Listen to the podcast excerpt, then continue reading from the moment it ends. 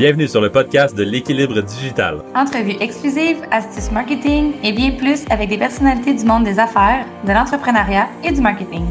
Découvrez en plus sur eux, leur vie d'entrepreneur et surtout, apprenez d'eux afin de créer votre propre équilibre digital.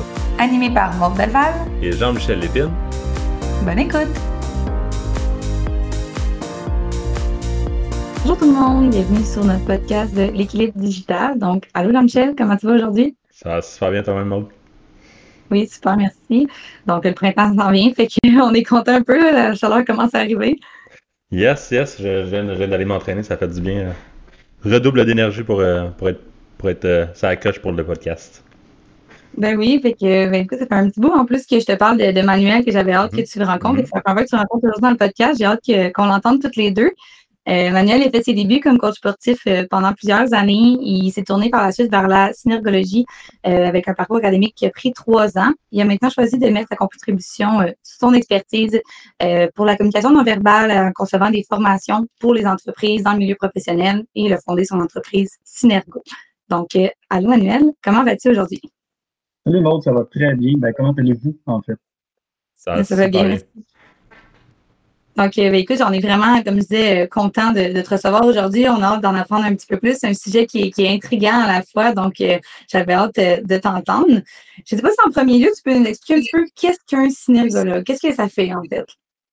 En fait, le synergologue, c'est l'analyste du langage corporel. Parce que la synergologie, c'est l'analyse du langage corporel. Quand on dit langage corporel, on parle de tout mouvement du corps humain qui est fait dans un contexte d'interaction. Donc, ça ne nous intéresse pas vraiment les mouvements sportifs ou euh, la posture statique d'un individu. Là. Chaque fois qu'on est en interaction avec un autre humain, c'est là qu'on regarde euh, les mouvements du langage corporel.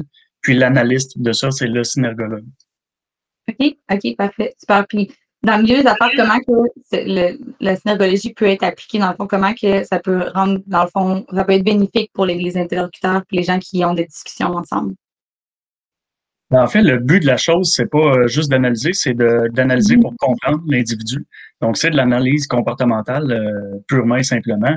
Puis, euh, quand on comprend mieux l'individu, l'interlocuteur, que ce soit un client, un employé ou un collègue, ben définitivement, on améliore ses relations. donc, c'est différent pour chaque professionnel. Si, par exemple, on, s'en va dans la vente, ben, c'est sûr que le comportement client nous intéresse beaucoup. Si euh, on parle du gestionnaire, il y a une cohésion d'équipe, une productivité qui est améliorée. Le recruteur, lui, va trouver de meilleurs candidats parce que nécessairement, euh, il, va, mieux comprendre l'individu qu'il devant lui, donc il va euh, être en mesure de déterminer ce qui fonctionne, ce qui fonctionne pas en lien avec la poste. Puis, je sais pas, moi, les ARH pourraient repérer tout, ce qui est en, tout ce qui est en lien avec la dépression, prévenir des burn-out, par exemple, euh, donc, tout c'est, c'est vraiment différent d'une situation à l'autre, mais on comprend que, grosso modo, comprendre l'interlocuteur, c'est euh, se donner toutes les chances d'harmoniser les relations. Donc, ça va vraiment loin. On ne parle pas juste de, langage non verbal pour, euh, pour ton interaction. On parle vraiment d'aller plus loin. Donc, pour, par, exemple, tu viens de parler des dépressions. Ça, ça va jusque-là, le langage non verbal. On peut on, pourrait aller jusque-là. Oui, ben pas on pourrait, là, on peut vraiment quand on est formé. c'est pas c'est pas il n'y a jamais rien d'absolu, donc c'est pas on détecte absolument toutes les dépressions, tous les burn-out, mais il y a vraiment des indices corporels qui nous permettent de voir des signes précurseurs euh, ou qui accompagnent la dépression et le burn-out.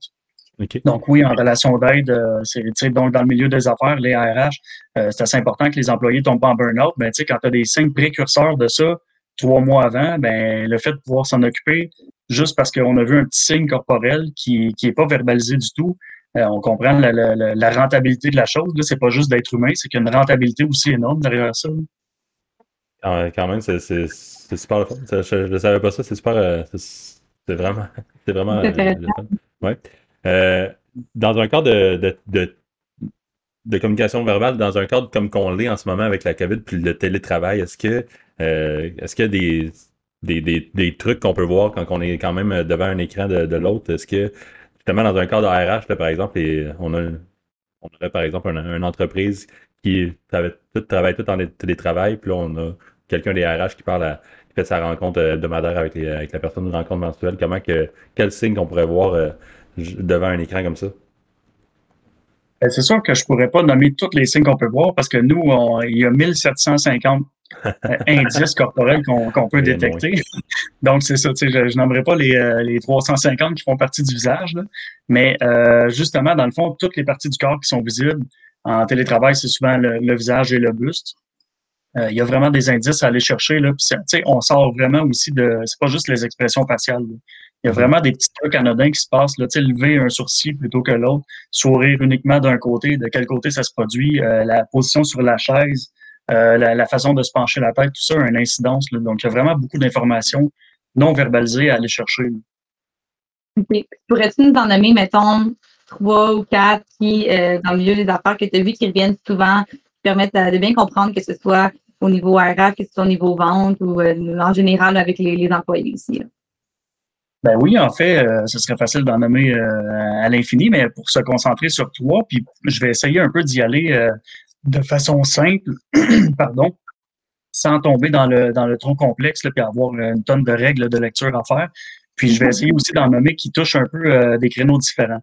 Donc, uniquement dans la position de s'asseoir, par exemple, euh, on dit qu'il y a neuf positions dans lesquelles on peut être assis. Ça, c'est fait un peu comme une horloge. Donc, je peux être assis euh, simplement en avant, mais au centre. Je peux être assis en avant, mais à droite, assis en avant, mais à gauche. Donc, on a la position latérale droite et gauche, puis vers l'arrière, à droite, à gauche et au centre. Puis on a aussi au centre de la chaise. Donc, euh, si je peux en nommer trois là-dedans, parce que c'est des, euh, mouvements qui sont, euh, qui sont énormes. Là, on parle pas d'un petit clignement d'œil. On parle de la, masse volumique du. C'est le buste au complet là, qui se déplace. Donc, c'est dur à manquer, ça. Puis comme les règles de lecture sont pas trop difficiles à comprendre, donc si je peux nommer en avant à droite, à la droite de l'individu, évidemment, donc à votre gauche. ça, c'est synonyme, synonyme. Le mot-clé, là, c'est attaque. Donc, c'est un argumentaire qui est fort.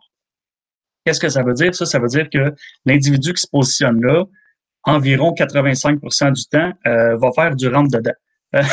ça veut dire qu'il croit vraiment à ce qu'il dit. C'est pas nécessairement méchant, euh, sauf qu'il y a des arguments qui sont soutenus. Il croit vraiment fermement, fermement à ces arguments. Puis c'est ça, c'est une grosse, euh, un gros argumentaire là, qui, qui doit être un peu soit contré parce que là, quand on le voit d'avance, on a une chance d'interagir avec ça, ou adoucir nos propres propos pour pouvoir euh, adoucir les propos de l'autre aussi. Sinon, ça, c'est position numéro un. Euh, si je peux nommer une autre position, ça serait en arrière à gauche, la gauche de l'interlocuteur. Ça, c'est synonyme de fuite. Encore une fois, 85% du temps, environ, là, en moyenne.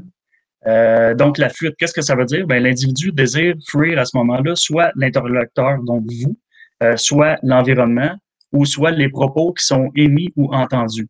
Donc, euh, c'est assez intéressant de voir que si l'individu, c'est toujours le moment où laquelle euh, le, moment où la personne change de position. Là. Ça nous intéresse pas de voir que à chaque fois qu'une personne change de position, ça veut dire tel truc. C'est juste qu'il faut comprendre que on change pas de position pour rien euh, à tout moment. Puis tu sais, là, on parle pas de j'ai mal au dos, euh, je change de position. Mais c'est intéressant de noter que quand la conversation va super bien, tu m'as parlé de, je sais pas moi, de paiement à ton client. Euh, des types de paiement. Puis là, euh, il s'en va en arrière à gauche de sa chaise. Dès qu'il entend ces trucs-là, ben, il y a quand même un lien à faire. Puis ça, on apprend tout ça en formation, évidemment. Mais euh, c'est assez intéressant de faire le lien entre, OK, le, le, mode de paiement et le, mot fuite. Donc là, on comprend que la relation se passait bien avant. C'est pas vraiment nous qui veut fuir. Si on est dans un bureau fermé, il n'y a pas vraiment l'environnement à fuir. C'est probablement plus lié au propos. Donc, on peut réajuster son discours à ce moment-là. Ça aussi, c'est vu en classe, là, mais au moins, vous avez le mot-clé. Euh, mm-hmm. Puis la troisième position serait en arrière à droite de la chaise, qui est complètement différent d'en arrière à gauche, euh, qui était la fuite. Cette position-là, c'est la position d'analyse. Donc, c'est pas forcément négatif. Le client, justement, qui se positionne en arrière à droite de, sa chaise est souvent, ben, environ 85 euh, des, du temps, est en position d'analyse. Donc, il analyse l'information qu'il reçoit. Donc, ce que vous dites, les, les, questions qui, euh, qui lui sont posées, euh, ce genre de truc-là. Donc, c'est le temps justement de d'avoir un argumentaire qui, qui est étoffé à ce moment-là.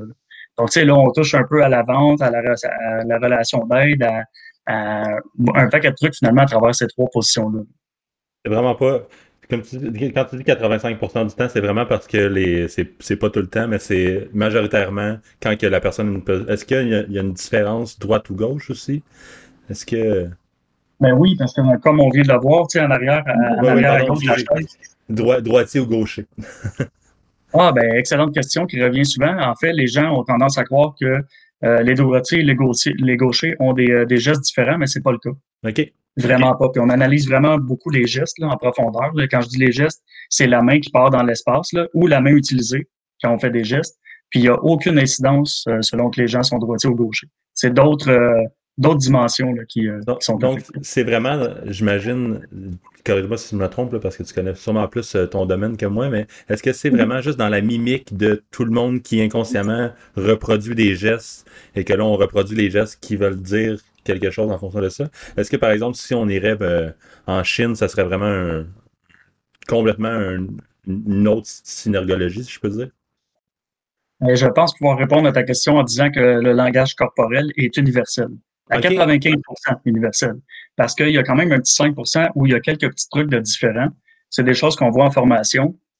Mais euh, grosso modo, les choses qui changent le plus, le 5% des choses qui changent, c'est des gestes euh, qui sont faits de façon consciente mais culturelle. C'est-à-dire que si on fait ça ici comme ça, là pour les auditeurs qui voient pas ma main, là je fais le signe de nice ou de je sais pas comment on pourrait dire ça. Là, tu sais, le Oui, c'est ça. Tu sais, un hockey, bon, on comprend ici ce que ça veut dire. Peut-être que si on s'en va en Nouvelle-Guinée, ça se peut que les gens comprennent pas. Donc, ça, c'est vraiment des gestes qui sont culturels, qui sont destinés à se faire comprendre de façon consciente. Mais tout ce qui est fait de façon mi-consciente ou non consciente, euh, c'est universel totalement. Si je peux te donner un exemple, en fait, les mimiques faciales, les expressions faciales de joie vont être les mêmes chez un Africain qu'un Inuit. Euh, on reconnaît quelqu'un qui est joyeux, donc c'est la même chose, euh, la même chose avec tout le corps. Excellent exemple. C'est bon, c'est surtout quand les gens qui veulent faire des, des, affaires étrangères aussi, de pouvoir aller, de bien communiquer avec son interlocuteur puis voir un petit peu ce qu'il ressent, mais ça n'a comme pas de frontières, fait que ça peut être intéressant pour les affaires étrangères. Absolument. Donc, ça enlève la, la, barrière de la langue, souvent. Oui, c'est ça, exactement. Euh, moi, je suis curieuse de savoir, au niveau de, des clients qui ont fait ta formation, un petit peu, as-tu des histoires à nous raconter sur leur parcours à travers la formation, mais aussi les résultats, puis ce que ça leur a donné aussi dans leur entreprise par la suite d'avoir fait ta formation? Il y a beaucoup d'exemples. Euh, c'est sûr qu'il y a plus de témoignages vagues et globaux que des exemples précis. Mm-hmm. Mais euh, ce qu'il faut savoir, c'est que dans les formations, on apprend d'abord à repérer les trucs. parce que quand on ne sait pas quoi regarder, on, on est incapable de, de, faire une lecture adéquate. Un coup qu'on sait quoi regarder, ça devient évident. Euh, donc, dans un premier temps, j'enseigne à repérer.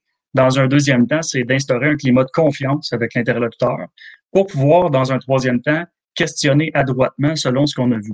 Quand il y a un enjeu, évidemment, on va pas euh, questionner sur euh, la totalité de ce qu'on voit. Mais donc, finalement, les trois phases, c'est repérage visuel, instaurer un climat de confiance pour questionner adroitement.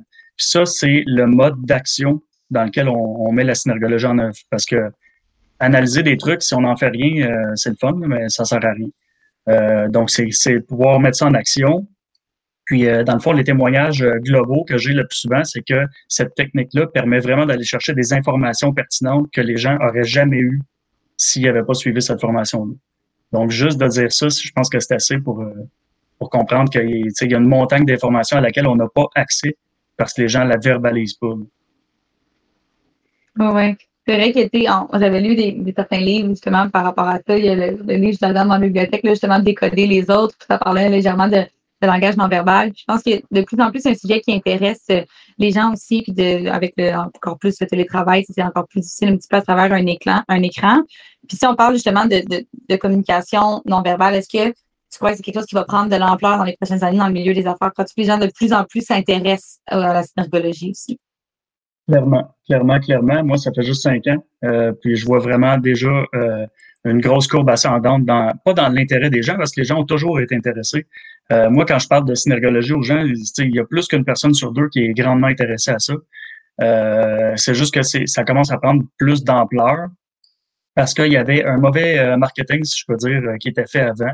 Euh, non, mais c'est vrai, je vois Jean-Michel rire, mais c'est une réalité. Euh, il en faisait vraiment beaucoup sur l'aspect scientifique et c'était correct parce que ça prend euh, une, une, méthodologie rigoureuse derrière ça, mais il faut aussi faire connaître ça aux gens, puis on est rendu là. Puis déjà, en, cinq ans, je vois un énorme changement. Puis de toute façon, moi, je m'y affaire à 100% à faire intégrer ça dans le milieu des affaires. OK, parfait.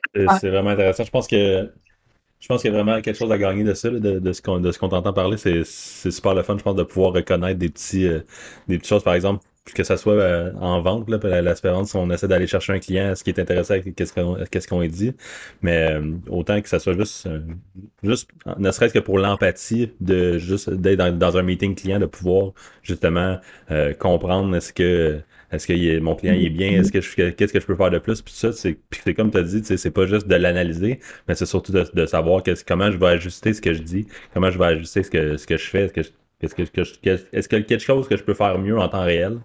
Puis euh, je pense que c'est super intéressant pour ça. Je pense qu'il y a plusieurs personnes, je pense, qui, gagneraient beaucoup d'apprendre quelques petits trucs ici et là, euh, et peut-être même plus loin. Hein.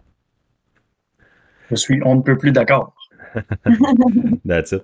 Euh, on, pose une petite question à, tous, nos, tous nos invités, Manuel, par rapport à qui revient à notre le sujet de notre de notre podcast qui est, l'équilibre digital. Euh, si on parle de, l'univers numérique, comment est-ce que euh, tu arrives à garder l'équilibre dans, ça? Comment, comment tu fonctionnes? C'est quoi tes trucs pour garder un certain équilibre dans ce monde-là super euh, hyper stimulé? Là? On, est, tout le temps. Il y a beaucoup de stimuli un petit peu partout. comment tu gardes ton, ton équilibre dans ça? En fait, mon plus gros truc, c'est vraiment de couper tous mes réseaux. Je vais juste brancher mon ordinateur avant qu'il lâche. Euh, donc, c'est vraiment de couper tous mes réseaux euh, et d'éteindre mon téléphone le soir et les fins de semaine. Sinon, je suis trop, porté à, répondre aux clients euh, et aux interactions de notifications infinies.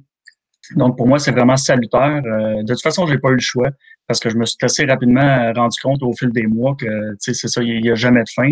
Puis faire un burn-out juste pour répondre aux gens, c'est pas, pas une bonne idée. On aide personne si on s'aide pas soi-même. Donc, moi, c'est vraiment l'horaire qui compte le plus.